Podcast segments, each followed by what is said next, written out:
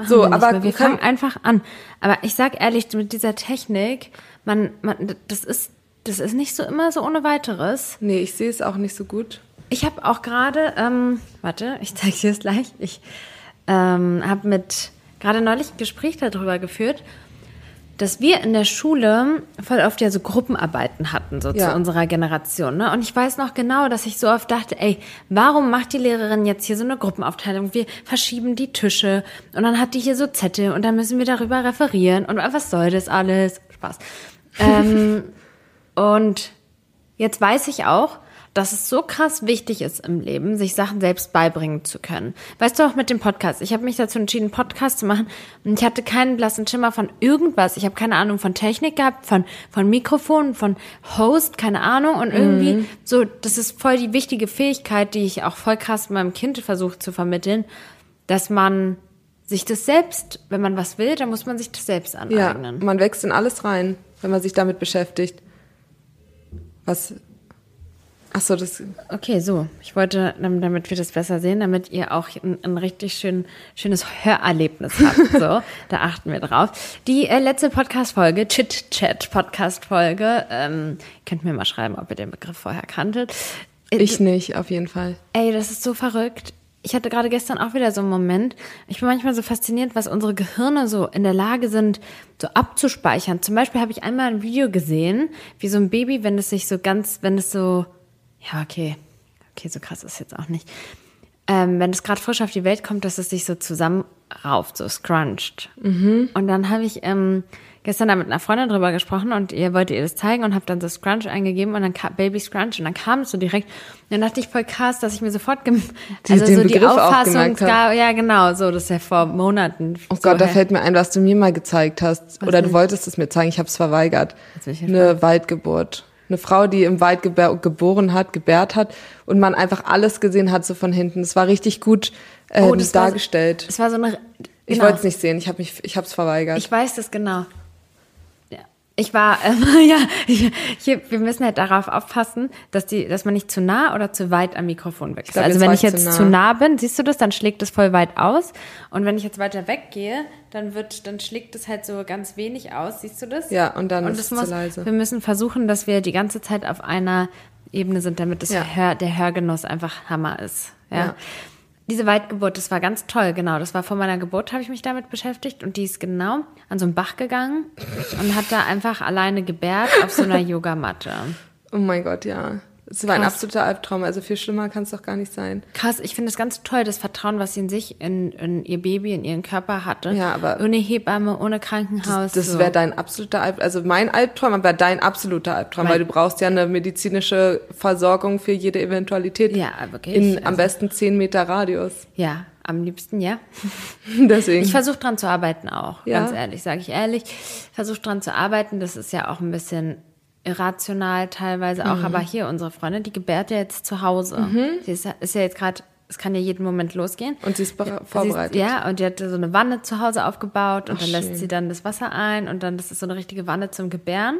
oh ja. Ich dachte erst Da war ich mal, auch mal drin. Ja? Bei der ersten Geburt. Fandest du es gut? Grauenvoll. Mir war auch so kalt. Das ging, meine Geburt ging ja 40 Stunden. Deswegen, ich war dann da auch einfach nicht mehr zu, mir war nicht mehr zu baden zumute. Ich glaube, es war so nach 30 Stunden, dass ich in diese Wanne kam und da dachte ich mir auch so, oh, Da kann man sich auch nicht mehr so entspannen, nee. oder? Nee. Es war einfach nur komischer Druck. Ich finde es aber eigentlich so, eigentlich der Gedanke zu Hause hat was Schönes, so, du fühlst dich ja zu Hause auch am wohlsten. Ja, auf jeden Fall. Und wer, wer, wer es kann, wer da das Vertrauen hat, der soll das ausprobieren. Ist ja auch ihr zweites Kind. Beim zweiten Kind ist es immer noch mal besser als beim ersten, weil du ja weißt, wie es läuft, der Sie Körper meinte weiß, auch, wie die es geht. Hebamme muss jetzt früher kommen, wenn die Wehenintervalle so, weil das Mhm. alles auch schneller gehen kann beim zweiten und sowas. Ne? Klar, viel schneller. Ja? Ja, das flutscht. Vor allem, wenn es nicht so ein Ich lange, habe also bei ihr sind es ja vier auch ein Jahre. Bild, wie, wie der Kopf deines Kindes aus dir rauskommt. Ja, toll, dass mein Mann da in dem Moment ein Foto gemacht hat. Ja, aber richtig toll, der Mann, wirklich toll. Auch Hammer, was ich für Bilder habe. Wir Ich haben wollte es neulich eigentlich auch nicht sehen, das Bild. Ich, ich habe es aber vor Augen. Also ich muss es Ich habe es auch richtig krass vor Augen. Es gibt so Sachen, die brennen sich ein Ja, in den Kopf. Davon hast du viele Bilder von mir. Wir beide haben, sind ja neulich durch die, unsere Handys gegangen und meinten, wir könnten uns echt böse erpressen. Ja. Wirklich, was wir, wir haben uns, in, Wow, okay, in den schlimmsten Situationen äh, abgelichtet. Wirklich? Auch so, wenn Körperteile angeschwollen sind oder? Aber wir können, ich sag dir ganz ehrlich, das, das Gute ist, dass die Bilder, die ich habe, so schlimm sind. Die Bilder, die du hast, sind so Ja. schlimm, dass wir Das wär- einander die Sicherheit, das ist unsere wäre ein Versicherung. Tornado für uns beide. Ab, äh, genau, eine Abwärtsspirale, das Ja. machen wir nicht. Ähm, wir haben uns jetzt, also gefühlt haben wir seit Wochen nicht mehr geredet. Aber Ja. wie lange warst du weg? Zehn Tage. Und wir haben aber in den zehn Tagen wirklich nur ein einziges Mal kurz, nee, zweimal Te- haben ja. wir kurz telefoniert, glaube Ja. ich, ne? Aber wirklich kaum Kontakt gehabt. Ja. Und ähm, Hatte auch da echt nicht Zeit. So, Ich hätte gerne mit dir mehr gesprochen, aber es war irgendwie Programm von morgens bis abends. auch ein spannendes Thema. Wir haben hier kein, wir haben ja wirklich uns komplett gar nicht darauf vorbereitet. Eine Followerin hat mir die Frage gestellt beim, bei, den, bei der letzten Fragerunde, ähm, irgendwie, ob man sich mit Freundinnen, hast du das gesehen, mein Post, ob Nee. man sich absprechen sollte mit Freunden oder mit wie vielen Freundinnen man über so Themen sprechen sollte und wann man so Sachen für sich selbst regeln sollte und entscheiden sollte. Hast du das nicht gesehen? Nee. Okay, was, was würdest du da so intuitiv sagen? Wie Sie stehst du dazu? im Bezug auf so ganz wichtige Lebensthemen. Ja, Moment, ich kann es ja, ich kann's ja mal raussuchen. In der Zeit, also ich kann, wenn ich das jetzt richtig verstehe, dann würde ich empfehlen, nicht mit zu vielen Leuten darüber zu sprechen, weil es mühsam und anstrengend ist, immer wieder allen Updates zu geben.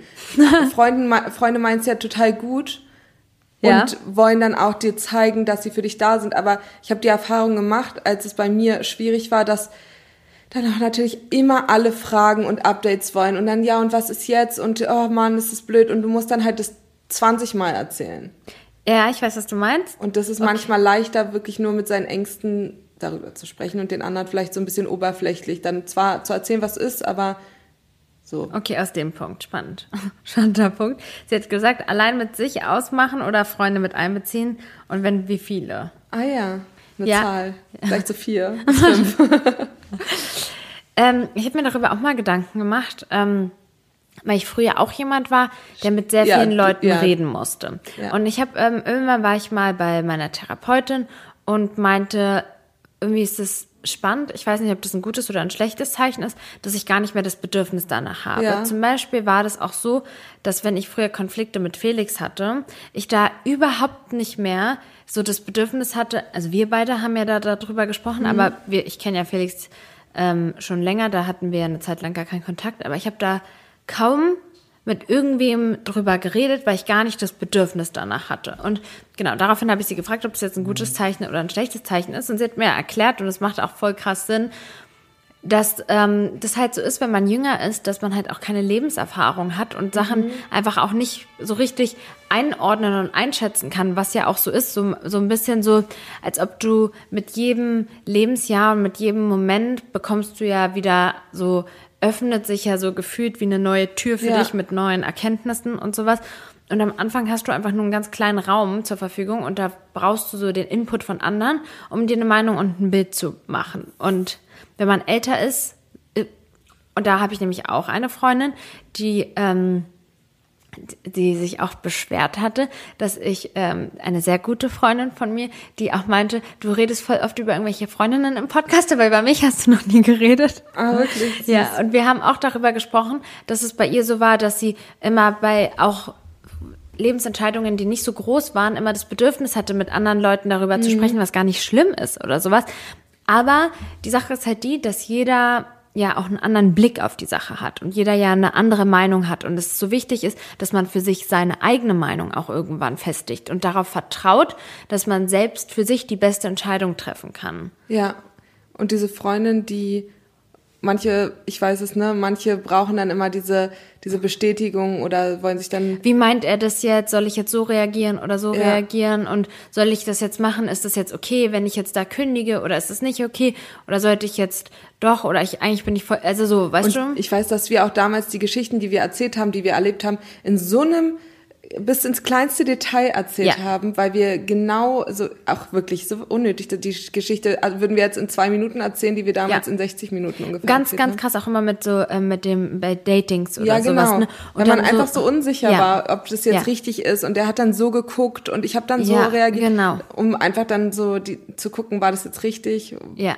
So wie ordne ich das ein, ist ja auch, macht ja auch Sinn. Und jetzt hat man ja auch die Erfahrung und weiß. Und auch so ein bisschen eher auch die Ruhe in sich, dass man auch so weiß, gewisse Lebensentscheidungen, auch wenn ich die jetzt falsch entscheide, ist jetzt nicht der Weltuntergang. Ja. So, wenn man, wenn man so früher darüber nachdenkt, was für Entscheidungen man als so weltbewegend. weltbewegend gesehen hat. Und ähm, es gibt ja immer noch Menschen, die auf so kleine Entscheidungen groß reagieren, aber da wir hier auch viele junge Hörer auch haben, also macht euch selbst keinen Druck, wenn ihr das Bedürfnis habt, aber ähm, versucht euch auch selbst da drin zu üben und ähm, so auf euch selbst und euer Gefühl zu hören und eure Intuition. Und ich befinde mich jetzt gerade auch so persönlich in so einer Situation, wo ich das Gefühl habe, ah, ich, genau, ich wollte jetzt gleich noch auch von meiner neuen Therapie, ähm, ich finde es so spannend.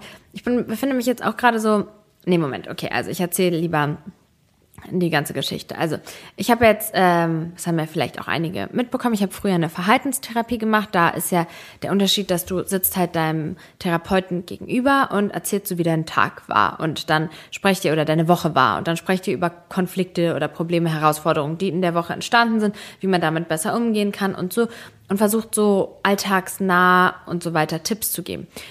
Und dann gibt's die tiefenfundierte Psychotherapie, die darauf basiert, dass man sich so den Ursprung und die Ursachen anguckt. Also wir in der Therapie reden schon auch ab und zu über das Hier und Jetzt, aber nicht so im Fokus. Also die Therapie fängt nicht so an, erzählen Sie mal, wie war Ihre Woche oder so. So fängt die nicht unbedingt an. Und dann gibt's da auch nochmal Unterschiede. Es gibt da auch die gegenübersitzende Therapie. Also man kann auch eine Tiefentherapie machen, wo man sich gegenüber sitzt. Aber dann gibt's ja auch noch die Psychoanalyse. Und die Psychoanalyse ist das Liegen nach Sigmund Freud. Also Sigmund Freud hat damit angefangen, boah, wow, ich müsste das eigentlich alles für meine Prüfung nächstes Jahr wissen, aber wenn ich es jetzt recht in Erinnerung habe, dann hat er ähm, mit, also er ist ja einer der Vorreiter und Pioniere im Bereich der Psychotherapie und er hat halt diese Psychoanalyse ähm, mehr oder weniger ins Leben gerufen, wo halt der Patient liegt, den Therapeuten nicht sieht. Und ich kann euch sagen, aus Erfahrung ist das ein völlig anderes Gefühl. Verrückt. Es ist so verrückt, weil du, ähm, du, wenn ich jetzt mit dir rede, dann achte ich ja auf deine Reaktion, ja? Und dann bist du zum Beispiel, du hast irgendeine Reaktion und daraufhin reagiere ich auf die Reaktion und verliere ja dann vielleicht so ein bisschen das, was ich jetzt eigentlich Ja. sagen wollte. Und, und dabei darum geht's, dass er zum Beispiel, er reagiert extrem verzögert. Also beispielsweise, ich erzähle sowas, ich erzähle so, keine Ahnung, irgendeine Geschichte und dann denke ich so, jetzt habe ich es erzählt und warte jetzt auf seine Reaktion und dann wartet er immer noch ein bisschen, weil manchmal da kommt auch dann noch mal was nach, was man dann dazu sagen will und erst dann reagiert er, weil es so voll darum geht, dass du so voll bei dir bist Ja, und dass das du den. Therapeuten nicht siehst. Und äh, dadurch und auch so das Liegen, du bist halt auch so entspannter und wirklich zu 100 Prozent mehr bei dir. Also ganz krass. Auf jeden Fall, ähm, genau, das mache ich ja gerade und ich, ich habe mich richtig, richtig lange davor gesträubt. Also ich habe eine Freundin, die mir schon seit Jahren sagt, dass ich, dass ich ähm, eigentlich nie so richtig Sachen aufgearbeitet habe, sondern ja immer nur die Verhaltenstherapie gemacht habe. Und ich habe ja auch schon öfter erzählt, dass mich die irrationalen Ängste immer wieder so eingeholt haben und immer mal wieder aus so depressiven Episoden eingeholt haben, ganz anders als es früher war. Aber irgendwie bin ich halt auch jemand, der sich damit nicht so gerne so abgibt, also so zufrieden gibt, dass es jetzt so ist. So. Und ähm, deshalb hatte ich dann die Motivation, ja Ende des Jahres, also vor ein paar Monaten, nochmal den Ansatz zu machen, auch mit einem Mann. Und so, also er ist ja auch, das habe ich ja schon auch öfter erzählt, er ist, ich weiß nicht, wie alt er ist. Ich würde sagen, dass er vielleicht so maximal 35 Ja, ist, was ein ganz sagen. anderes Gespräch ist. Weil, Als jemand, der 50 ist ja, oder so. ja, ich merke Und auch, auch als eine Frau. und auch als eine Frau. Und ich merke auch, dass ich mehr so lockerer sein kann. Also es ist nicht so, ich fühle mich ein bisschen mehr auf Augenhöhe mit ihm, als jetzt mit jemandem, der älter ist. Weil da hast du auch so diesen irgendwie so eine Art Respekt und irgendwas, was du so hast, das haben wir halt gar nicht. Ja, okay, gut. Also. Und dann ist er aber total schlau und sagt diese Sachen, die, Ja. die er kann das ja immer richtig gut deuten. Ja. Hat so total andere Ansätze, Denkansätze, als du jetzt Ja. hättest. ich habe, ich saß hier Und auch als seine alte Therapeutin. definitiv. Ich habe mich echt gesträubt zu wechseln, aber da war ich äh, aus so Bequemlichkeit. Aber ich bin wirklich froh, dass ich es und du gemacht warst auch habe. echt überzeugt davon, dass das eine gute Therapie war. Von, Warst du? bei ihr? Ja. Das stelle ich jetzt gerade mehr noch in Frage, aber Ja. ähm, also aber damals gar nicht. Du warst wirklich überzeugt, ja, sehr, sehr das Beste ist. voll. Da ist es auch wiederum gut. Da war es ja gut, dass mich da auch meine Freundin so von außen gepusht Ja. hat, das zu machen, die ja auch selbst Psychologin ist, ähm, vom Der Deine Mutter Podcast, Lulu. Ähm, gut, eine, eine Freundin, die Psychologin ist, zu haben. ja, richtig. ähm, auf jeden Fall, genau, also er sagt richtig treffende Sachen, auch ganz lustige Sachen, aber auch wirklich sehr treffende Sachen. Und es ging jetzt, und deshalb sage ich, mit, dass ich mich jetzt gerade auch gar nicht traue, irgendwelche Entscheidungen zu treffen, weil ich habe jetzt noch nicht so viele Stunden gehabt und ich merke richtig krass, wie früher, wenn ich bei einer Therapiesitzung war, da konnte ich voll gut erzählen, was wir da gemacht haben. Ich merke, dass ich das nicht kann nach diesen Therapiesitzungen, dass das alles noch so wie vernebelt alles ist und wir so wie gefühlt immer so ein bisschen, so ein kleines bisschen von der Fassade so ein bisschen abklopfen, aber ich sehe noch nicht so richtig, was sich so dahinter verbirgt. Krass. So. Und ähm, obwohl ich ja schon so viel an mir gearbeitet habe, so reflektiert bin, haben mir wirklich Türen geöffnet, die ich irgendwie noch nie betreten habe, Räume, die ich noch nie betreten habe. Und ich habe jetzt rausgefunden, dass, ähm, also soweit kann ich schon sagen, dass eigentlich all meine Lebensentscheidungen so krass geleitet sind von gewissen Erfahrungen in meinem Leben. Also es gibt so ein paar Ereignisse. Also einmal, wie ich mit meiner Mutter aufgewachsen bin und dass mein Vater abwesend war. Da- Das, diese beiden Tatsachen leiten mein komplettes Leben. Und es ist so krass, das so zu sehen, dass ich eigentlich die ganze Zeit nur auf diese Situation reagiere. Krass. Und ich möchte so jetzt so gerne, ich möchte jetzt irgendwie auch keine so richtigen Entscheidungen mehr. Ich möchte jetzt irgendwie gerade mich auf nichts festlegen, keine Entscheidungen treffen, keine Ahnung, weil ich mehr, weil ich das nicht mehr will, weil ich nicht mehr Entscheidungen aus dem Mangel heraus treffen Ja. will. Und das tue ich. Also meine Partnerwahl, meine Lebensentscheidungen, die kommen hauptsächlich alle aus dem Mangel, den ich da in der Kindheit hatte. Voll spannend. Ja. Aber das, das war jetzt eine neue Erkenntnis. Das wusstest Ja. du schon auch. nicht, dass das, das so krass davon geleitet ist. Also man weiß ja so zum Beispiel, dass oberflächlich gesehen, weiß ich, dass, ähm, dass man, dass ich irgendwie mir Männer ähm, ausgesucht habe, die meinem Vater in gewissen Punkten ähnlich sind Ja. und wiederum in gewissen Punkten unähnlich sind. Also das habe ich scheinbar sehr bewusst ausgewählt. Das war mir nicht so bewusst. Zum Beispiel ist mein Vater halt eine Person, die, er ist sehr, ähm, sag mal, jetzt war ganz spannend, wir sind ja zusammen aufgehört. Was weißt du eigentlich über meinen Vater? Wie würdest du ihn beschreiben? Äh, naja, so ein charismatischer Mann, der so die Frauen schon ganz gut so um den Finger wickeln kann. Hast Aber du ihn auch- eigentlich mal kennengelernt? Nein. Nein, okay. Ich glaube, ich habe nicht mal ein Bild gesehen. du verarschst mich.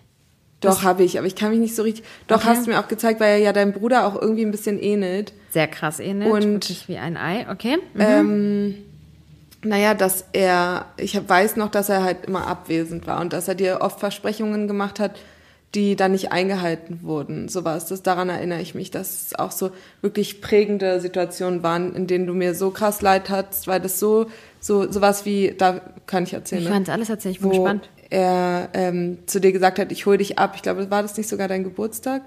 Wo er gesagt hat, ich hol dich ab und wir kaufen ein Fahrrad. Ach wirklich, ja, ja, das oh, Und krass, dann das hat er nicht dich mehr. einfach vor der Schule stehen lassen. Und so war's. Und wir, wir damals, wir waren ja, also Grundschule. Und dann dachten wir immer so, äh, lügt sie, denkt sie sich das aus? Und dann so, wo ist, wo ist denn das so? Und ich glaube, du hast dann damit auch, dir war das halt so unangenehm auch.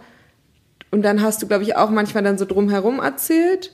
Mhm. Weil es ist ja auch so schwer für ein Kind sowas zu verstehen und zu verkraften. Mhm. Und ich glaube, dass, ähm, Spannend. dass für uns das halt auch so schwer greifbar war, weil man ja immer nicht wusste, ist es jetzt wirklich so oder wa- warum ist der da nicht gekommen? Wo ist das Fahrrad so? Ja. Und naja, er war halt nie da. Ja. Und spannend, dass du das sagst, weil, oh Gott, das ist jetzt wirklich, das ist schon wieder so eine Sache. Ich wollte unbedingt, also ich wollte unbedingt, aber ich habe das richtig gemerkt, dass ich so da so ein, ich wollte meinem Sohn schon mehrmals ein Fahrrad kaufen. Also er hat ja eigentlich nicht so ein Interesse daran, aber irgendwie habe ich es dann nicht gemacht. Und ich hatte irgendwie immer auch den Wunsch, dass sein Vater ihm das Fahrrad kauft. Ja, wahrscheinlich rührt es daher. Rührt es daher, ja. Er hat mir dann irgendwann das Fahrrad ja wirklich gekauft. Da kann ich mich auch dran erinnern, dass das für mich, ähm, Ein Meilenstein war. dass das für mich was sehr krasses war, dass er ähm, mir das gekauft hat Ja. damals, ja. Suchst du gerade ein Bild von ihm? Ja. Zeig mal. Ah ja, doch, kommt mir bekannt vor. Das ist ja relativ aktuell, also so vielleicht. Ist Oh, vielleicht naja, so du siehst acht jetzt Jahre so alt oder so. relativ aktuell. Ein Drittel von deinem Na, Leben. Er war jetzt nicht so, so ich meine nicht so aus der Kindheit oder so, so. Ja. Also er sieht jetzt nicht so ganz anders aus, aber er ja, schon, äh, sehr, nicht, nicht hässlich, sondern so kann, kann man sich schon vorstellen, dass der so die, die Damen bezitzen kann. genau, so, ein- er ist halt so extrem charismatisch. ne? charismatisch, ähm, groß, äh, schon gut aussehend für einen Mann, sehr männlich, so ganz so eine Selbstsicherheit und so, Ja. die er so ausstrahlt, männlich. Und er ist halt so von der Person her jemand, der er hat gerne, er wollte immer ähm, ein, Leben in Wohlstand. Also es gibt ja wirklich Leute, die, die das nicht so juckt, aber er war auf jeden Fall immer der jemand, der teure Autos hatte und auch immer teure Klamotten getragen hat und so ausgegangen ist und dann immer gerne so so sich dann so voll zurecht gemacht hat und immer so viel Parfum auch getragen hat und so krass gegelte Haare immer. Ja. Also so eine outgoing Person, so kenne ich ihn, also so habe ich ihn auf jeden Fall kennengelernt. Er hatte auch äh, Zeiten in seinem Leben, wo er relativ erfolgreich war, Zeiten, wo er so wenig Geld hatte, dass er nicht mehr sich ähm, ähm, eine Wohnung leisten konnte. Er war aber immer selbstständig und mir ist es gar nicht so bewusst gewesen, dass ich mich immer Männern hingezogen gefühlt habe, die auch so einen Lebensstil geführt haben oder führen wollten oder halt geführt haben. Also ähm, die halt auch so Personen waren, die eigentlich nur arbeiten, um zu leben und nicht so so eine Leute, die zum Beispiel so voller Leidenschaft irgendwie ihrer Arbeit nachgehen oder so, sondern so Personen, die halt einfach sich so gerne auch zurecht machen und ausgehen und also wirklich eigentlich, mir ist das aber vorher wirklich nicht so klar gewesen. Ich habe mir immer, hatte immer, habe mich immer da angezogen. Für zum Beispiel, ich, ich, ver, ich verurteile mich auch ganz viel für meine Gedanken. Das ist auch so ein nächster Punkt, dass ich mich richtig oft schäme für Sachen. Aber ähm, es ist ja irgendwie nichts Schlimmes. So, das sind ja halt Sachen, Prägungen in meinem Leben, die dann dazu geführt haben. Ich habe mal einen Mann gedatet, den ich, der echt richtig toll war. Aber der, ähm, Gott, das ist so dumm. Der war auch selbstständig, der sah gut aus, der war richtig nett und wir haben krasse Gespräche gehabt und so. Der ist immer mit dem Fahrrad überall hingefahren. und das fandst du das schlimm. war, das war, das war ganz krass abturnt für mich. Ganz krass abturnt. Wiederum habe ich einmal einen gedatet. Oh, es ist echt, ähm, der hat mich mit, ähm, den habe ich, der hat mich abgeholt und es war auch schon immer was, was, wenn ich so abgeholt wurde, also das hat mich schon, und es war was für mich, ähm, ich, das hat was in mir ausgelöst, wenn die schöne Autos hatten. Also ich glaube so, dass viele Frauen ähm, schöne Autos bei Männern vielleicht irgendwie so attraktiv finden oder sowas, aber es hat halt was in mir ausgelöst, wenn ein Mann mich abgeholt hat mit einem schicken Auto, so wie mein Vater mich immer abgeholt hat mit schicken Autos. Also, Ja. weißt du, es, ist so, Es hat noch eine tiefere Ebene Es bei ist dir. halt so- Nicht nur, ach, ist nice to have, sondern so wirklich, das, das hat dich dann zurückversetzt in dein, in dein Urbedürfnis. So ein bisschen das dann gestillt und dich daran erinnert, wie, wie es damals, oder so vielleicht auch so ein bisschen, als wäre das dann das, was du damals nicht bekommen hast. Oder? genau, also einfach, einfach diese, dieses Bedürfnis nach seiner Nähe, ähm, So kompensiert das, was du damals nicht, nicht hattest oder einfach nur dieses, viel zu selten dieses hattest. Bedürfnis, was immer noch da ist, was nicht gestillt ist, was ich die ganze Zeit Ja. versuche zu stillen, so.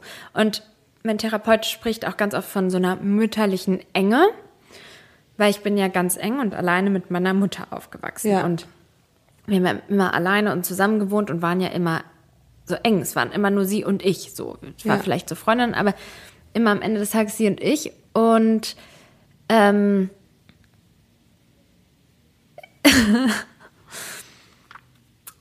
Okay, also ich habe ja auch schon mal diese Podcast-Folge gemacht, wo ich erzählt habe, also die Podcast-Folge Nummer 10, wenn ihr meinen Podcast hört, dann kennt ihr vermutlich auch die Folge, wo es ja da so um das Thema Reichtum und Konsum und so weiter geht. Und ich habe ja auch so viel gesagt, dass ich weiß, dass es das nicht ist und dass mich das nicht, dass es nicht glücklich macht, wenn du eine Designertasche am Arm hast oder so, dass es nichts ist, was so anstrebend, sondern dass es andere Sachen gibt, die anstrebenswert mhm. sind. Aber ich, ich habe trotzdem, ich habe es damals schon versucht bei der Therapie zu erörtern, aber meine Therapeutin ist gar nicht drauf eingegangen. Und ähm, er ist jetzt so voll da drauf eingegangen und das ist eine Tür, die wir auch geöffnet haben. Dieses, also es gibt ja auch Leute, die haben so einen, haben finanziellen Wohlstand und die haben nicht so sehr das Bedürfnis, Designersachen zu tragen oder mhm. so. Die, die geben ihr Geld irgendwie anders aus. So, ne? Für eine ja. Tasche, einfach eine gute Ledertasche oder sowas. Und ähm, obwohl ich ja so rational weiß, dass es das nicht ist, was einen glücklich macht und ich habe mich da auch schon in vielen Punkten entwickelt, gibt es trotzdem so Sachen in mir, die ähm, zum Beispiel als mein Sohn, also so eine Zeit lang, als er gerade so in den Kindergarten gekommen ist und sowas, da war es mir voll wichtig, dass er ganz hochwertige Kinderklamotten trägt. Mhm. So, ich habe das richtig gemerkt, dass mir das voll was gegeben hat, dass ich meinem Sohn diese Sachen anziehen kann. Also und wir haben über so ein paar so einer Situationen gesprochen, wo es dann unterbewusst immer darum ging, mich immer aus dieser Dis Situation zu distanzieren, aus der ich früher war. Mhm. Zum Beispiel habe ich es auch voll mitbekommen, als ich von Zum Scheitern verurteilt gehört habe, von Laura Larsen, der Podcast, wo sie über ihre Kindheit gesprochen hat und so, so lustig und wo ihre Mutter ähm, immer gesagt hat, so Bückware, die Sachen, die unten sind und so. Und meine Mutter war ja auch immer krass sparsam und so weiter, aber so wie sie geredet hat, habe ich da null sowas rausgehört, wie dass sie sich davon distanzieren wollte. Aber ich habe ja extremes Bedürfnis, ja. mich von diesen Sachen zu distanzieren, die ich zum Beispiel, ich weiß, das ist überhaupt nicht rational und ich verurteile niemanden, ganz im Gegenteil, ich finde das eher voll dumm, dass ich mich so verhalte. Aber es löst richtig krass was in mir aus, wenn in meinem Kühlschrank Produkte von Lidl oder Aldi sind. Haben mhm. wir schon mal mhm. drüber gesprochen? Mhm. Und Wasser ist auch so ein Thema. Ah ja, ja, ja, ja. Das war ja auch ein Thema. Thema, ein Konflikt, den ich mit Felix hatte, weil er das nicht verstanden hat, warum ich gewisses Wasser haben wollte. Und wir haben ja ein Aldi bei uns in der Nähe und er hat, wenn er dann so Wasser von Aldi oder Lidl geholt hat und ich dann gesagt habe, ich will ein anderes Wasser und er dann auch so gesagt hat, hä, das macht gar keinen Sinn, so Wasser ist Wasser. Wasser ist Wasser. Das Thema hatten wir doch auch schon mal. Hatten wir, genau. Und wir haben uns, also der Therapeut, der hat auch da das Thema und man kann ja sagen, okay, ich mag das Ambiente nicht bei Lidl oder sowas, aber man muss schon sagen, dass das bei uns hier mm. mega schön und hochwertig ist. Und die Lebensmittel, ich weiß das ja, dass die Lebensmittel nicht schlechter sind. Ich weiß ja, dass das ganz oft die Markenprodukte sind, nur mit einem anderen Label. Und mm. es gibt auch viele Produkte, die ich da voll schätze, die es gar nicht gibt bei dem Edeka, wo ich einkaufen gehe. Aber die Frage ist ja, und ich bin ja schon finanziell intelligent und versuche ja nicht mein Geld aus dem Fenster zu schmeißen und so. Warum? Ich würde an wirklich sehr vielen anderen Ecken sparen, um weiterhin bei Edeka einkaufen zu gehen. Mhm. Und in meiner Kindheit war es ja so, dass wir das niemals gemacht haben. Ja, wir waren immer, immer nur bei Aldi und bei Lidl. Und da, da habe ich auch ganz oft Anziehsachen auch so, ne, hat sie gekauft, die auch krass gut sind. Also ich habe auch schon öfter so krass gute Kindersachen dort gekauft. Ja. Und ähm, Dennoch löst es ja in mir was ganz Aversives aus. So eine, das ist wahrscheinlich immer wieder das Gleiche, ne? Es ist immer wieder das Einfach Gleiche. Einfach so weit wie möglich so, oder das so anders wie möglich zu machen, als du es von ja. früher kennst. Und zwar diese mütterliche Enge und diese Situation, mich aus dieser Situation zu distanzieren und hin zu dem Leben, was mein Vater gelebt hat ja. und leben wollte. Und jetzt kommen wir nochmal zu einem ganz anderen spannenden Punkt dass ähm, wir uns dann die Partnerin von meinem Vater angeguckt haben. Und ich weiß, du sagst ja die ganze Zeit, dass ähm, ich war jetzt nicht als Kind so blond, wie, wie Liva es ist oder wie du es bist, aber wenn ich meine Haare rauswachsen lasse, das habe ich ja schon einige ja. Mal, ich habe so einen ganz, so einen Aschton habe ich, so einen, so einen ganz matten Ton. Ja. Und wenn die Sonne raufkommt, das sieht man auch hier, dann werden die so dunkelblond. Also ich habe so einen dunkel blondes Haar. Wenn ich jetzt zum Beispiel meine Naturfarbe komplett tragen würde und damit in den Sommerurlaub fahren würde, dann gerne mal sehen. würde man. Und in der Therapie ging es auch darum, warum ich das Bedürfnis habe, warum ich mich so gar nicht ertragen kann, wenn meine Haare heller werden. Ich mag ja noch nicht mal ein hellbraun. Hm, warum? Genau, also darum, das war jetzt so ein bisschen das Thema. Und ähm, dann haben wir uns so die Frauen an der Seite von meinem Vater angeschaut. was das so für Personen waren. Und? Und alle Frauen, die ich erlebt habe an seiner Seite, waren immer ähm, groß, schlank natürlich, lange, dunkle Haare und Wirklich? immer krass zurechtgemacht. So eine, ich will nicht sagen so Püppchen, aber schon so aufgestylte Mädchen. Meine Mutter ist ja wiederum so eine ganz natürliche, fast Ja. wie ein Pferdemädchen oder so. Nein, deine Mutter ist doch kein Pferdemädchen. Na, aber Nichts schon die schminkt nicht. Nein, aber so natürlich, so diese, aber so, dass man so, so die Natur. Meine Mutter ist auch so, die schminkt sich nicht, die, die mag das voll gerne sportlich aktiv zu sein. Ja, das muss praktisch Fahrrad, sein. ja. Überall fährt sie hin mit dem Fahrrad, ist voll stolz auf ihr Regencape, was sie auf dem Fahrrad tragen kann. So, weißt du, Ja. so jemand, der so eine Sachen einfach genießt. Und ich bin ja jemand, der diese anderen Themen ja voll genießt. Also, weißt du, das ist ja, man kann es genauso.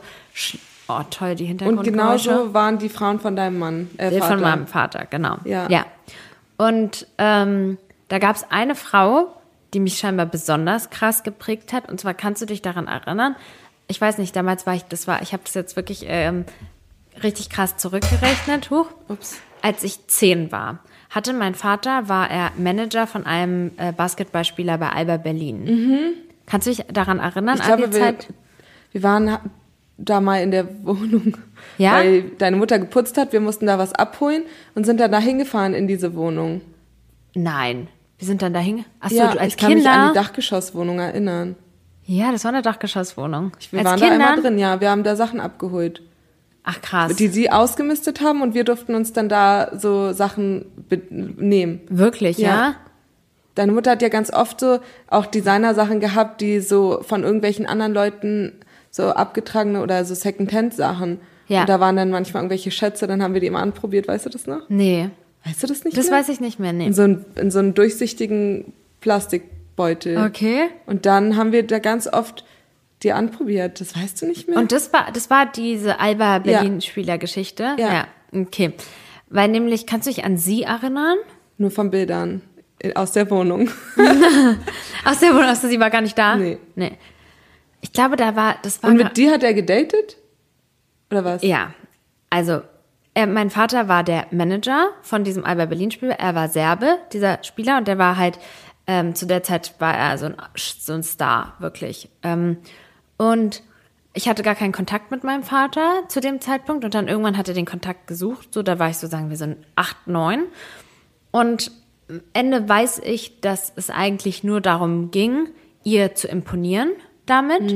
Und warum auch immer hat sie mich andauernd abgeholt. Also andauernd. Ich habe richtig viel Zeit mit denen verbracht und ich kann mich gefühlt an, an eine Million Ereignisse und Momente mit ihr erinnern, tausendmal mehr als an Situationen mit meiner Mutter oder sowas. Ja, und so richtig Was halt so klar, besonders war. Richtig klar und präsent, genau. Und sie war scheinbar eine äh, Person, die mich sehr, sehr krass in der Kindheit geprägt hat, weil sie war, so hat er das bezeichnet, sie war so weit weg von mir, dass ähm, ich sie so anhimmeln konnte und so sie so auch glorifiziert habe und so sie war.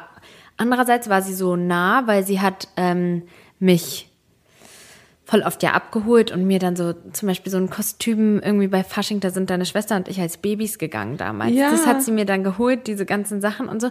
Und sie ist dann ja auch damals mit mir ähm, einfach so zum Niketown gefahren, hat mich so komplett eingekleidet und sowas. Also sie war krass großzügig, mega liebevoll und warmherzig zu mir. Unglaublich. Sie hatte damals einen kleinen Sohn, ist Ja. danach nochmal schwanger geworden, hat dann noch ein zweites Kind bekommen. Das habe ich alles mit ihr damals miterlebt und sie konnte auch kein Deutsch und das war auch so eine Situation, ich konnte Deutsch und da habe ich so auch mal, ne, ich war zehn und sie konnte Ja. halt einfach kein Deutsch. Lange Rede, kurzer Sinn hat der Therapeut erzählt, dass sie ähm, was ganz eine ganz spannende Person war für mich, weil sie eben diese mütterliche Wärme mir gegeben hat, fast wie eine wie so eine Mutter irgendwie so. Andererseits habe ich sie krass bewundert und ich wusste das eigentlich damals schon, weil meine Mutter das immer wieder gesagt hat. Heute als erwachsene Person kann ich es bestätigen, dass mein Vater eine Affäre mit ihr hatte. Und er meinte, dass es, dass das nicht zu verachten ist, dieser Punkt, weil ähm, sie nämlich die ähm, Aufmerksamkeit und die, ähm, die Wertschätzung von meinem Vater bekommen hat, die ich mir gewünscht hätte. Und als Und du Kind, deswegen so sein wolltest wie sie, Ja. um das auch zu bekommen. ja, und auch bin wie sie, weil er hat der Therapeut meinte auch, ähm, dass ich sie beschreiben soll und so und ich habe sie so beschrieben und und ähm, ja, also, ja, also ich.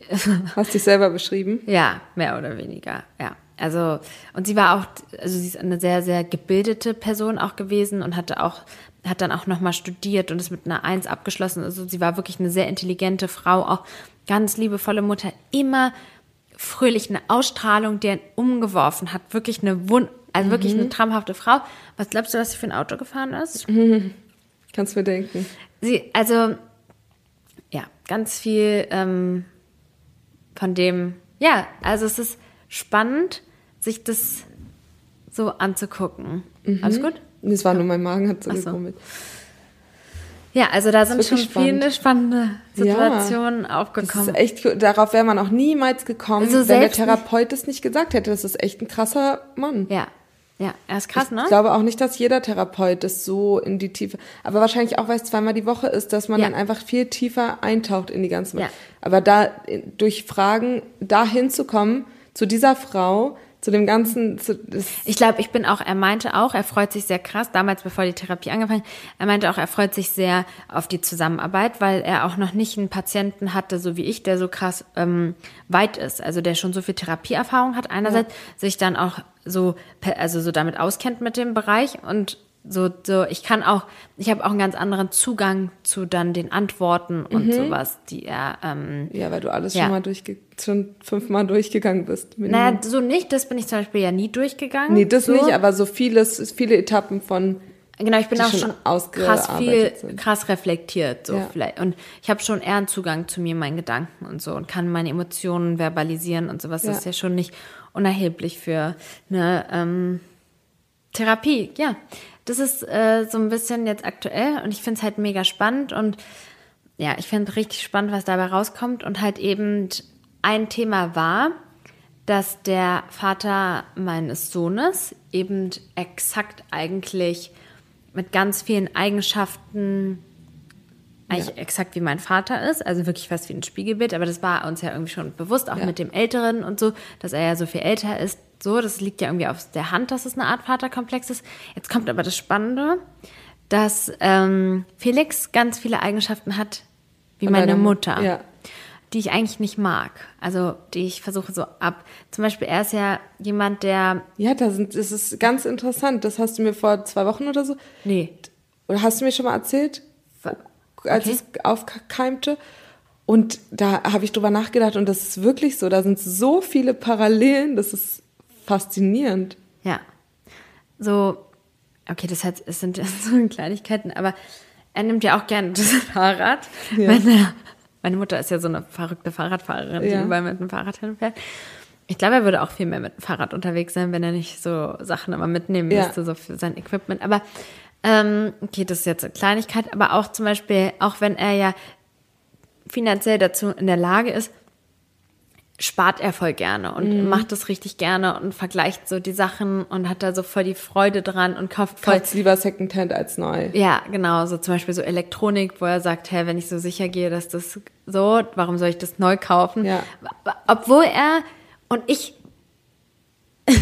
das ist so dumm, weil ich weiß, dass es krass smart ist von ihm. Er ist so schlau, er kauft ja, zum Beispiel, er ist wirklich so, so wie er das bei eBay macht, das ist manchmal wirklich beeindruckend. Er kauft teilweise Sachen, die sind ja neu verpackt ich würde das aber trotzdem niemals ja, kaufen. Ich bin da auch so. Aber ich kenne es von meinem Vater. Du, du sparst ja so viel Geld. Ja. Der, aber die beschäftigen sich dann auch wirklich damit und ja. lesen Rezessionen und genau. und ähm, haben so eine Leidenschaft. Dafür. Haben eine Leidenschaft, ja. Und äh, das ist dann auch die Erfahrung. Die wissen wo. Und wir werden ja dann ein bisschen aufgeschmissen. Und das, das kostet ja auch so viel Zeit, sich damit auseinanderzusetzen. Aber es ist ja. Und meine Mutter ist genauso wie Felix. Ja, eine Schnäppchenjägerin. Beide, meine Mutter hat sich ja Unglaubliches aufgebaut in ihren, in den letzten 20 Jahren, 30 Jahren. Das ist ja wirklich ja. unglaublich, ne? Und sie könnte sich, sie könnte finanziell, sie könnte so ganz anders leben. Sie könnte viel mehr, sage ich, Wohlstand leben. Ja, aber sie müsste geht nicht so, so viel arbeiten. Sie müsste nicht so viel arbeiten, sie müsste auch nicht so viel sparen. Aber sie ähm, geht trotzdem so gerne auf Flohmärkte und so. Und bei Felix ist ja auch so, er könnte auch viel mehr Geld ausgeben. Ich muss hier jetzt dann gleich einen Cut machen, weil ich den Namen von meinem Sohn gesagt habe. Ähm, worauf, worauf wollte ich hinaus? Ich habe gesagt, dass der Vater meines Sohnes, ähm, dass der ja auch so einer ist, der, der sein Geld zum Fenster rausschmeißt, so wie mein Vater auch. Es gibt Ja. ja so Leute, die einfach den Konsum und so, so krass lieben und gar nicht drüber nachdenken, was morgen Ja. ist. Der Unterschied ist nur, dass mein Vater halt einfach kein Geld hatte, was er rausschmeißen konnte. So. Ja, die, die Leute gibt es dann auch noch. ja, Ja, das ist total spannend. Und wir ordnen uns da irgendwo dazwischen ein. ja. Wir, ja. Und in mir ist auch beides, ist ja vielleicht auch gut ja, so. in mir auch, würde ich sagen. So immer auch der so ein bisschen bedachte Konsum. Ja. Ich, Ja. Wir, wir kaufen, also ich kaufe halt nichts, was nicht in meinem Budget ist oder so. Ja. Und sparen ist mir auch extrem wichtig und sowas. Aber ich könnte sehr viel mehr sparen, aber sehe ich gar nicht ein. Dafür lebe ich zu sehr, sag se- so. bin ich genauso, sehe ja. ich genauso. Und meine Mutter, die freut sich halt, wenn sie mehr sparen kann. Ja. Die hat gar nicht das Bedürfnis, ihren Lebensstandard zu erhöhen oder zu verändern. Aber das Problem ist, du weißt halt nicht, wie lange deine Zeit noch ist, um das zu genießen, was du dir da erschaffst, weil du weißt nicht, wie lange das noch, noch anhält, wie lange du das noch auskosten könntest. Und wenn du dann immer nur alles sparst und beiseite legst, ist es halt wichtig, einen gesunden Mittelweg zu finden, so das Leben schon auch zu genießen und auszukosten. Genau das Thema hatten wir halt immer mit dem Urlaub. Gibst du jetzt das Geld für den Urlaub aus oder, und, oder erhöhst du die Sparquote? Weil wir ja immer so Leute waren, die super viel in Urlaub gefahren sind. Und dann ist das Sparen ja immer eher dann in den Hintergrund gerückt. So, das ist, da muss man einen Mittelweg finden. Jetzt sind wir da ein bisschen äh, smarter. Ey, aber du bist wirklich eine Person, darüber habe ich auch neulich nachgedacht. Ich bin ja so, ich versuche ja immer alle Situationen so voll zu kontrollieren, zu bedenken und oh mein Gott, da könnte das passieren und da müssen wir da und da müssen wir vorsorgen und so.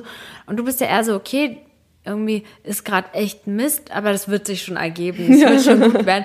Und ey, wenn ich mir das letzte Jahr angucke, wie viele Situationen sind einfach spontan, kurzfristig irgendwie auf einmal richtig gut geendet. So, weißt du, was Ja. ich meine? Ich habe da einfach Es so eine inspiriert Zuversicht. mich auch voll oft. Ja. Ja, und so, am es Ende kommt schon irgendwie wieder rein, das Geld. Ja. Aber es funktioniert meistens auch so. Krass. Das bringt halt nichts, sich, sich den Kopf so zu zerbrechen über jede Eventualität, die, die stattfinden kann. Ja. So, das, das, da unterscheiden wir uns halt extrem und ja, jetzt im Nachhinein. Könnte, ja. Man wird sehen. Mal, mal, scha mal schauen. Am, am Ende unseres langen Lebens eine hatte, Werden wir dann ein Resümee ziehen. eine hatte auch geschrieben, wie alt bist du eigentlich? Du sagst oft in, dem, in, den, in deinem ähm, Pod Podcast, dass du so alt bist. Ja, im Vergleich zu anderen sind wir jetzt auch schon alt. Neulich beim, beim Feiern war ja im, im äh, Elevator, im Fahrstuhl hat uns ja jemand gefragt, ich bin so international. Mir fallen nur noch die Englisch, war ja jetzt in, in Italien. Ach so, okay. Ähm, da hat auch jemand gesagt, wie ist es eigentlich für euch, Ja. Alten? Ja, wie, wie ist es? Nee, der hat einfach nur so gesagt, genau, Wie ist es für euch? Wie ist es eigentlich so für euch, auf so einer Party zu sein? So irgendwie, so, und, und hat auch so geguckt, so, wir waren so, oh mein Gott, wirklich, hat er jetzt wirklich gesagt, wir sind so alt? War auch so. Die waren auch alle 18. Ich dachte mir, Ich fühle mich aber auch dann in so einem Club schon so krass, ey, die sind schon viel jünger als wir. Und deswegen- Und so sind auch die TikTok-Leute. Das, wir sehen es ja, wie alt die sind, die unsere Sachen anschauen. Und es sind schon eher die 18 bis, was ist das, 24? 24, ja. Ja. ja. Und wir sind, say it, Ich werde 28, oha. und ich wurde 30. Oha, oh mein Gott, 30 Monat. ist echt ein krasser Meilenstein. Ich wollte aber, wir wollten ja heute, ähm, machen wir auch noch eine Storytime-Podcast-Folge und in dem anderen Podcast wollten wir ja auch, ähm, hatte ich ja vorgeschlagen, dass wir so über das Thema Alkohol sprechen, weil ich finde, dass das voll, ich würde voll gerne, wir wollten ja so sagen, eure Alkoholgeschichte, vielleicht verrückt. Dein, dein Vorschlag war dei- eure lustigsten Ja. Alkoholgeschichten und da weiß ich nicht, war ich ein bisschen Ja. skeptisch, weil ich finde, Alkohol wird halt viel zu viel verherrlicht und Ja. hat einen viel zu großen Platz in der Gesellschaft, in der Werbung, bei allen möglichen Ja. Sachen und dass man da viel vorsichtiger sein sollte und dass es vielleicht dann auch zu verherrlichend sein könnte, wenn man sagt, Das Lustige. lustigsten. Und ich weiß, du hast auf jeden Fall recht, wir werden das anders bezeichnen, aber ich glaube, das könnte wirklich eine gute Folge Auf sein. jeden Fall. Sollte man drüber es sprechen. ist wirklich so krass, dass es da eine Droge gibt, die du überall kaufen kannst, die ein Suchtpotenzial hat, Ja. weil, also ich meine, so viele Menschen sind dem, da, dem ihr verfallen, so süchtig, Ja. das in der Gesellschaft so etabliert ist, dass wenn du jetzt bei einer Veranstaltung bist und sagst, ich trinke heute nichts, du dich schlecht, also kommt immer auf die Gesellschaft natürlich an, aber wenn du jetzt bei Nee, einer Veranstaltung bist, so. wo viele trinken und du sagst, du trinkst nicht, dann bist du eher, dann hast du eher ne also eine negative Reaktion Ja. als sowas wie, hey, finde ich voll cool von dir, dass du, dass du das nicht machst oder so, sondern ey, sei mal kein Spielverderber, komm, ein Ein. Glas, so. Warum denn nicht ein? Ey, das du ist musst so dir dann krass. wirklich eine Ausrede. äh, Es kann ja sein, dass du einfach keinen Bock hast. Und dann musst du, die meisten, die sagen dann, ich fahre, Mhm. ich muss morgen früh raus, die überlegen sich dann eine Ausrede, nur um nicht sagen zu müssen, dass du es einfach für dich selbst machst. Und ich kenne das. Ich fühle mich dann wirklich Ja. immer wie ein Spielver Ich habe das auch sogar schon mal hinter meinem Rücken gehört. Ja, ist voll langweilig oder so. Und ich muss dir sagen, also ich bin ja auch jemand, der, ich genieße es ja gar nicht so ein, so ein Glas Wein beim Mittagessen. Also das verstehe ich den Sinn nicht, Nee. sage ich Da ehrlich. trinken wir lieber eine Cola und eine Clubmate. Ja, und Cola Zero. Genau. Und ähm, aber andererseits, wenn man richtig krass in der Mut ist, Ja, dann, kann dann auch manchmal vorkommen, selten sind wir, machen wir wirklich selten. Aber wenn, dann ist manchmal schon auch beflügelnd. beflügelnd, wenn wer anders auch mit auch auf dem Modus ist. Aber ich glaube, es könnte auf jeden Fall ähm, ein krass spannendes Thema sein. Ja, absolut. Und ich dachte mir, ich gucke jetzt auch noch mal in eure äh, Fragen, in eure Sachen hier. Und da könnten wir ja noch mal. Oh ja, ich hatte ja nämlich ein Live gemacht. Und dann Den habe ich verpasst. ich leider. mag ja, es war nur zehn Minuten, weil ich dachte, wir reden über irgendwie Selbstliebe und da waren so viele verschiedene Themen und dann dachte ich, ey, das ist, das ist so nervig bei Lives, weil du steigst dann ein und genau die Frage interessiert dich nicht und dann schaltest du weg Mhm. und dann ist es halt irgendwie so doof und deswegen dachte ich, es seien so Fragen vielleicht das Beste. Okay, alle, ja gut, okay. Ähm, ganz viele haben sich natürlich gewundert über dieses Thema mit, ähm, warum sprechen alle vom alten, reichen Leben? So, also das war, ist halt so blöd, äh, blöd, aber die neu die, die neu dazugekommen sind, das ist halt so voll doof. Einerseits will ich mich nicht darüber definieren, andererseits ist es ein Teil meines Lebens, worauf ja auch Sachen so basieren und sowas und Ich glaube auch, dass es für viele einfach so ein ganz spannendes Ich habe ja die neue Podcast-Folge, die Podcast-Folge mit verlinkt in der Hoffnung, dass man sich das dann anhört. Wenn man, das war wirklich die meiste. Ähm, mich würde ein paar Fakten, Größe, Aufteilung etc. zu deiner Wohnung interessieren. Da könnte ich auch. Es ist so spannend, weil manchmal frage ich mich, interessiert das jetzt gerade nur diese eine Person oder interessiert das gerade irgendwie alle? Ähm, so. mm.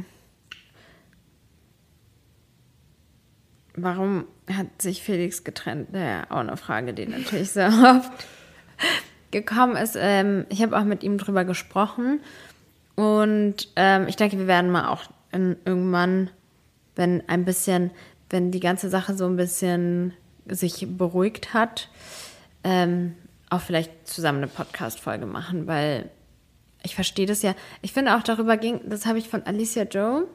Hast du das Video gesehen, wo sie darüber Mit diskutiert? Sicherheit. Uh, mit Sicherheit. Da wollte ich auch noch was mit dir diskutieren. Das machen wir zum Ende. Ähm, sie hat ja äh, über die Trennung von Bibi und und Ja, Julia. und ist sie darüber disku diskutiert, ob das okay ist, dass sie sich da die Privatsphäre nehmen. Ja. Oder Obwohl nicht? sie alles andere immer so breit Genau. treten. Und ich finde, ich, also ich finde, natürlich habe ich ein Recht auf eine Privatsphäre, so ist Ja. nicht. Aber es fühlt sich auch für mich nicht so authentisch an, das so komplett zu verschweigen. Vor allem ist es jetzt ja nichts mega Schlimmes passiert. Und ich glaube, er sieht es ja auch, er findet es ja alles auch gut, was ich mache und preisgebe und sagt, dass er ja auch einsieht oder sieht, dass es anderen Leuten hilft. Und deswegen glaube, kann ich mir auch vorstellen, dass über unsere Konflikte zu sprechen und über unsere Situation vielleicht auch anderen Ja. helfen wird. So. Aber im Nachhinein hättest du es nochmal direkt geteilt? Nein, nein, nein. Aber irgendwann, also Ja. ich finde schon, dass, ich finde nicht, dass ich jetzt das den Followern schuldig bin, denen das sofort an dem Tag mitzuteilen. Aber ich finde es schon irgendwo, dass Ja, ich so eine grobe Fall. Einschätzung schon auch abgeben kann. Ich muss ja nicht in die kleinsten Details gehen, aber schon so ein bisschen, weil ich habe es ja komplett offen gelassen, weil er mich drum gebeten hat. Ja. Ja. Und es ist auch deswegen, ich würde es auch lieber gerne in der Podcast-Folge mit ihm zusammen machen, sodass er auch seine Standpunkte auch ganz klar deutlich machen kann. Mhm, Ist halt immer schwierig, wenn nur eine Sicht Genau. immer gehört wird. Genau. Wobei du ihn ja nie in so eine Täterrolle gestellt hast oder so. Du hast ja nie, ne, das war, hast ja wirklich Ja, ganz äh, respektvoll gemacht. Und nicht zu tief. So wie es auch gewünscht war. Genau. Das hast du wirklich gut gemacht. Du bist damit super gut umgegangen und ich meinte nur, so, ich weiß nicht, ob es vielleicht besser wäre, dass man sich da noch mehr Zeit nimmt Ja, am genau. Anfang für sich. Ach so, als es sofort zu Als es teilen. sofort zu teilen. Aber wie hätte ich das, ich weiß nicht, ich habe, ich weiß nicht, wie ich das hätte machen sollen. Das hätte sich so falsch für mich angefühlt, so zu tun, als wäre mein Leben ganz Nein, normal. nein, das, und das nicht, ist es sondern, nicht. sondern vielleicht erstmal so ein Statement, so ich brauche kurz Zeit für mich und nicht so, wir haben uns get Ich weiß ja nicht, wenn es für dich richtig war, dann, dann war es ja auch Doch, richtig. war's. Ja, nein, gut. war's nicht gut.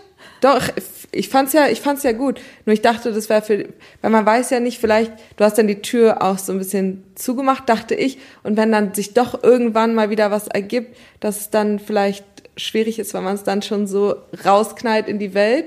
Aber so war es ja bei euch nicht.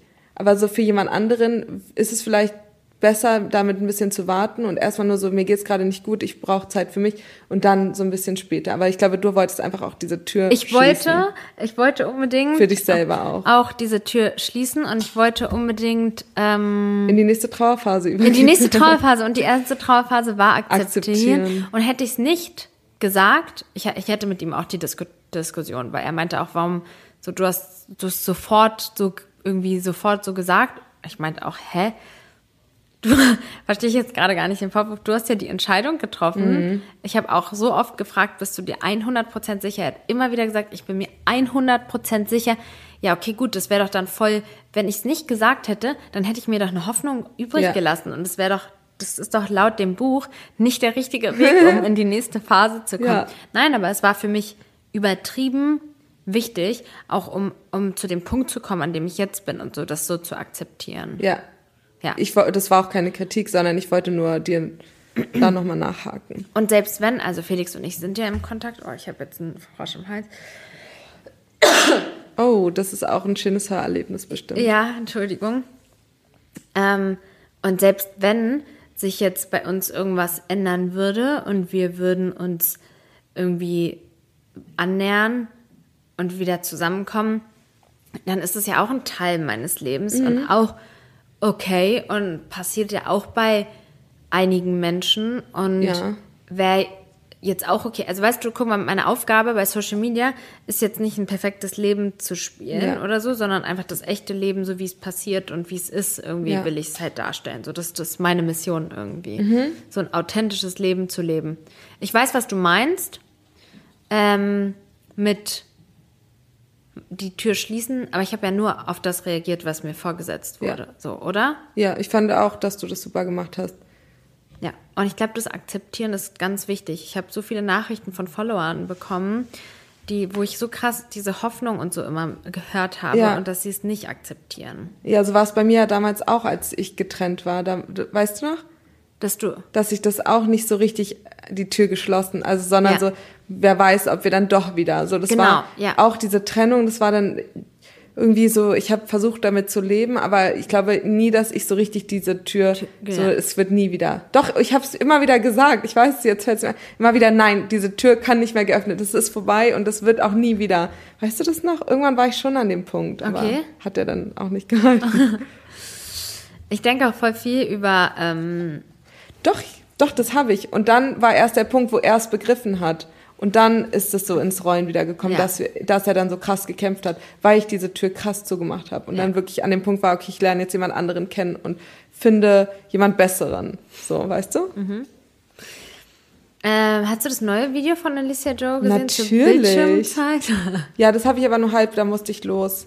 Okay. Fand ich auch. Aber ja, das habe ich nur den Anfang mit diesem Rio, der äh, schnell ans Handy Anderthalb, gewöhnt ja, wird. der ans Handy gewöhnt wird.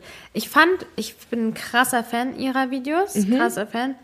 Aber das Video hat mir ehrlich gesagt nicht gefallen. Okay, ich werde es auf jeden Fall weiter gucken. Weil, was mir da nicht gefällt, ähm, ist, es ging darum, wie Kinder auf Bildschirmzeit reagieren. Mhm.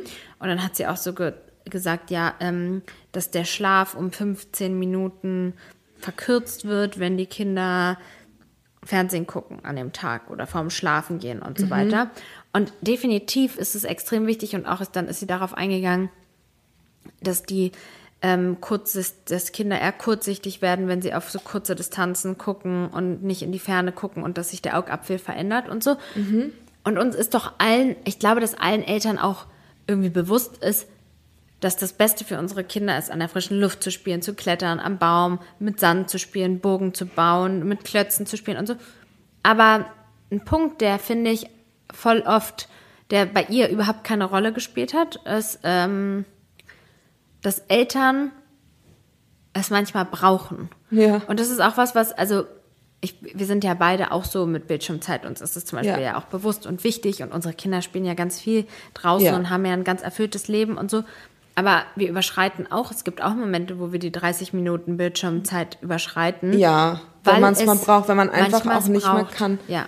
Ja, und das ist einfach manchmal eine gute Möglichkeit, um mal kurz durchzuatmen. Vor allem, Ja. wenn die Kinder streiten oder nur so und dann du sonst immer dir die Geduld oder die Geduld hast und mit den Kindern sprichst und, und an manchen Tagen, wenn du so durchgebrannt bist, wenn du Ja. gearbeitet hast, studiert hast und einfach nur nicht mehr kannst, dann ist es manchmal besser als Ja. einfach um dann mal kurz zu verschnaufen. Und wenn die Kinder dann mal einen ganzen Film anderthalb Stunden lang gucken, Ja. dann ist es so. Ja. Und ich glaube, dass das auch immer ein bisschen anders ist, wenn du keine Mutter bist. Ja. Ist sie ja, Ja, nicht. ja, ja. Und da hast du dann noch mal, also vielleicht ist, wenn sie dann selber Mutter ist, hat sie da noch mal einen anderen Blick Ja. drauf. Ist ein wichtiges Und Thema. Wie oft, also es ist so krass, ich habe auch neulich wieder einen Beitrag darüber gesehen, wie krass es ist, ähm, eine Mutter zu sein, weil, weil es gibt so Untersuchungen, die sagen, so wann ist ein, wann wird ein Job als krass ähm, belastend empfunden und so. Und dass so alle Kriterien bei einer, bei einer Mutterrolle, also so enge soziale Kontakte, da, dauerhaft, und du hast ja auch wirklich noch nicht mal, wenn Schlaf, wenn die Kinder schlafen, hast du noch nicht mal frei, weil du weißt, dass du jetzt noch Sachen erledigen musst, wie den Haushalt, die Wäsche, was auch immer, irgendwas vorbereiten und oder die so. Kinder auch jahrelang immer wieder rauskommen und du dann auch nicht Feierabend, du gehst nach Hause und Ja. hast Feierabend, sondern Ja. nee, die kommen dann noch mal raus, Dein weil Kopf sie noch mal frei. Durst haben. Und dann, genau, die kommen nochmal raus und dann musst du auch nochmal das Bastelprojekt für morgen vorbereiten, was in der Kita verlangt wird oder das die Geburtstagsgeschenk nee, oder nee, so. Spaß. Was sagst du? Nee, nee, nee. Bastelprojekte, die haben die Kinder zu tun. Nein, aber so in der Kita sollten wir doch ähm, äh, die Kinder morgen anziehen in Sommerfarben oder keine Ahnung. Ach und so. dann so eine Sachen haben wir manchmal. Ja. Also wir läuten den Frühling ein, eine Frühlingskleidung anziehen. Und dann bist du so, oh, okay, morgen muss ich Frühlingskleidung. Das hört ja dann nicht auf. Ja. Und, und wenn du dann manchmal dich einfach irgendwie auf den Sessel setzt und einen Kaffee trinkst und deine Kinder fährst, und das finde ich, dass der Punkt nicht mit inbegriffen wurde. Aber Ja. was natürlich nicht bedeutet, die Kinder den ganzen Tag vorm Fernseher zu parken. Nee, so. da ist auch wieder das Mittelmaß das Richtige. Genau. Und auch so ein Gefühl dafür zu bekommen. Aber ich merke das halt auch, wenn die Kinder zu viel gucken, dass die Ja.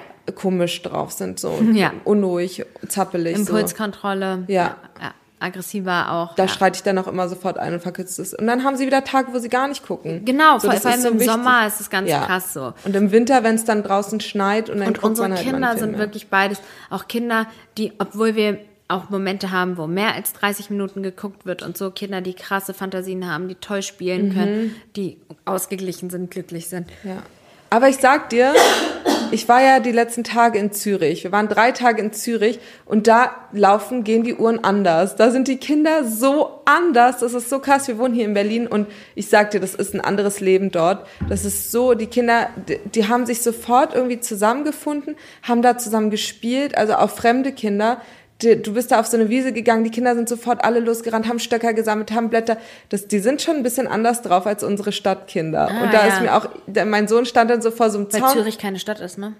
Die, ja, es ist dörflicher, das ist viel Okay. familiärer, ganz Echt, andere ja? Atmosphäre, die Leute auch völlig anders, völlig anderes Gemüt als unsere Berliner Leute hier, Okay. auch die- ganz Deutschland. Ich bin ja oft unter, das ist wirklich anders, die Okay. Mentalität dort, die sind gelassener, jeder macht sich zurecht, ganz andere Atmosphäre, so ein bisschen wie in Norwegen. Mhm. Und dann sind die Kinder einfach viel naturverbundener, Ja. viel ausgeglichener, alle richtig süß und toll und wirklich, ich glaube, die Dorfkinder, die sind da auch wirklich anders gepolt als unsere Kinder. Da gibt es ja sogar so Studien und Untersuchungen, dass eine Psychotherapie ähm, viel wirksamer ist, wenn sie draußen in der Natur stattfindet, Wirklich? als wenn sie in Räumen drin in der Stadt stattfindet. Ja. Und mein Sohn stand dann, was ich sagen wollte, stand vom Zaun. Und das Mädchen, das jetzt vor zwei Jahren ausgewandert ist, die war sofort barfuß, ist die da rumgerannt und hochgesprungen und so. Mein Sohn stand vor so einem, wie heißt das so, dieser Zaun mit diesen Rauten, hier so ein klassischer grüner Zaun. Ja. Und sagt, ich, ich kann hier nicht rüber. Der sie, sie ist da wirklich dann so in diese, mit den Füßen, so wie wir, so in die Löcher und er meinte so, ja, ich, so. Ja, krass. Also unsere Zäune klettert er da schon beim, beim Fußballplatz oder so. Ja, ich weiß, Aber was du so, meinst. da hat er dann den, den Übergang gesucht und dachte so, naja, hier ist ja keine Tür. Ja, ich weiß, was du meinst. Also es ist schon anders aufwachsen, ist schon so, ja. Und Ja. dann es ist schon, auch wenn du dann machen so einen schon auch Hof viel hast und Stadt. so in der Ja. Wohnung, ist schon auch nochmal anders als ähm, Ja. Aber unsere Nachbarn sind ja auch voll naturverbunden. Und dann gehen die Kinder auch ganz oft runter mit denen und sammeln da Blätter. Da, das ist auch voll das gut, wenn man machen so. die hier in Berlin auch, ja, ja, sammeln ja, auch Blätter. mach, ja, das machen die hier auch tatsächlich. Aber da halt noch auf einer anderen Ebene. Irgendwie, die, die siehst du dann gar nicht, die Kinder, weil die nur rumrennen und unterwegs sind. Und hier, unsere Kinder sind ja schon dann auch öfter so um uns herum. Ja. Wenn wir so überlegen, wir gehen dann ins Café oder Restaurant oder Spielplatz. Aber die sind schon auch sehr an uns hängen, so, wollen dann, dass wir mit denen, und da sind die Kinder irgendwie, beschäftigen sich noch krasser selbst, habe ich das Gefühl. Ah, krass. Ich war noch nie in Zürich, muss ich mir mal anschauen. Ja. Okay, cool. Ähm, es war eine richtig tolle Folge. Danke, dass du da warst. Gerne. Ich würde sagen, wir machen das, wenn es so gut angekommen ist. Ihr könnt mir ja sehr gerne hier wieder auch ein Feedback lassen. Gerne diese Chit-Chat-Folgen, wo wir einfach schauen, was bei ja. rauskommt. Und Themen könnt ihr auch immer? Oder Ja, Fragen? genau, falls ihr Fragen habt oder sowas, worüber wir diskutieren sollen. Wir sind auch bei manchen Punkten wirklich unterschiedlicher Meinung. Ja. Das macht es, glaube ich, auch spannend. In der nächsten Folge kannst du auch gerne sehr ähm, gerne mehr von dir auch erzählen. Das Problem ist, es gibt auch Sachen, die uns teilweise beschäftigen, über die wir vielleicht hier auch nicht unbedingt so reden können. So gewisse Teile von unserem Leben sind ja dann doch, Ja, das ist immer schwierig mit manchen Themen. ja, Wegen der Kinder, wegen, ja. ja. Vielen Dank fürs Zuhören und ich hoffe, ihr seid beim nächsten Mal auch wieder dabei. Ja, tschüss.